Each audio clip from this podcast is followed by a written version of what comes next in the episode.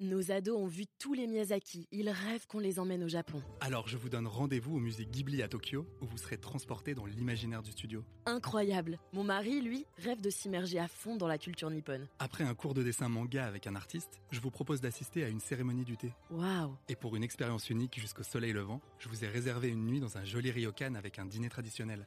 Je nous y vois déjà. Avec Marco Vasco, ne rêvez plus, vivez votre voyage l'esprit libre. Au rendez-vous sur marcovasco.fr pour imaginer votre prochain voyage sur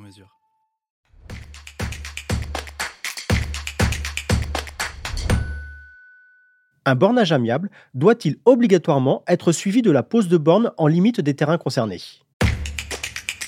Vous écoutez un podcast imaginé par Le Particulier, le média de référence pour mieux connaître vos droits au quotidien. Aujourd'hui, nous répondons à la question de Lucien qui vient de faire réaliser un bornage amiable avec son voisin. Il se demande s'il est nécessaire de faire poser des bornes en limite de propriété. Alors à vos droits Prêt Partez le bornage est l'opération qui consiste à fixer de manière très précise la limite séparative entre deux propriétés qui se touchent. Il est amiable lorsque les deux voisins sont d'accord pour l'effectuer.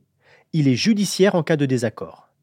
L'opération doit être confiée à un géomètre expert, seul professionnel habilité à l'effectuer. Le géomètre va consulter tous les documents relatifs aux parcelles, rechercher des éléments de preuve des limites de propriété et prendre des mesures compter de 700 à 3000 euros pour faire réaliser un bornage selon l'étendue de sa mission, la complexité du dossier et la zone géographique.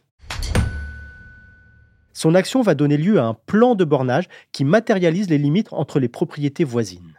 Ce bornage doit ensuite être matérialisé sur le terrain par la pose de bornes physiques. C'est obligatoire pour que le bornage puisse être opposable aux parties. Sinon, en cas de contestation ultérieure par l'un des propriétaires, il faudra procéder à un nouveau bornage, judiciaire cette fois, et les frais seront communs.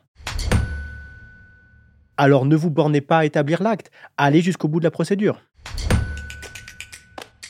Je suis Arnaud Saugera, journaliste au particulier. Merci d'avoir écouté cet épisode. Si ce podcast vous intéresse, vous pouvez également retrouver toute l'actualité patrimoniale sur notre site leparticulier.lefigaro.fr.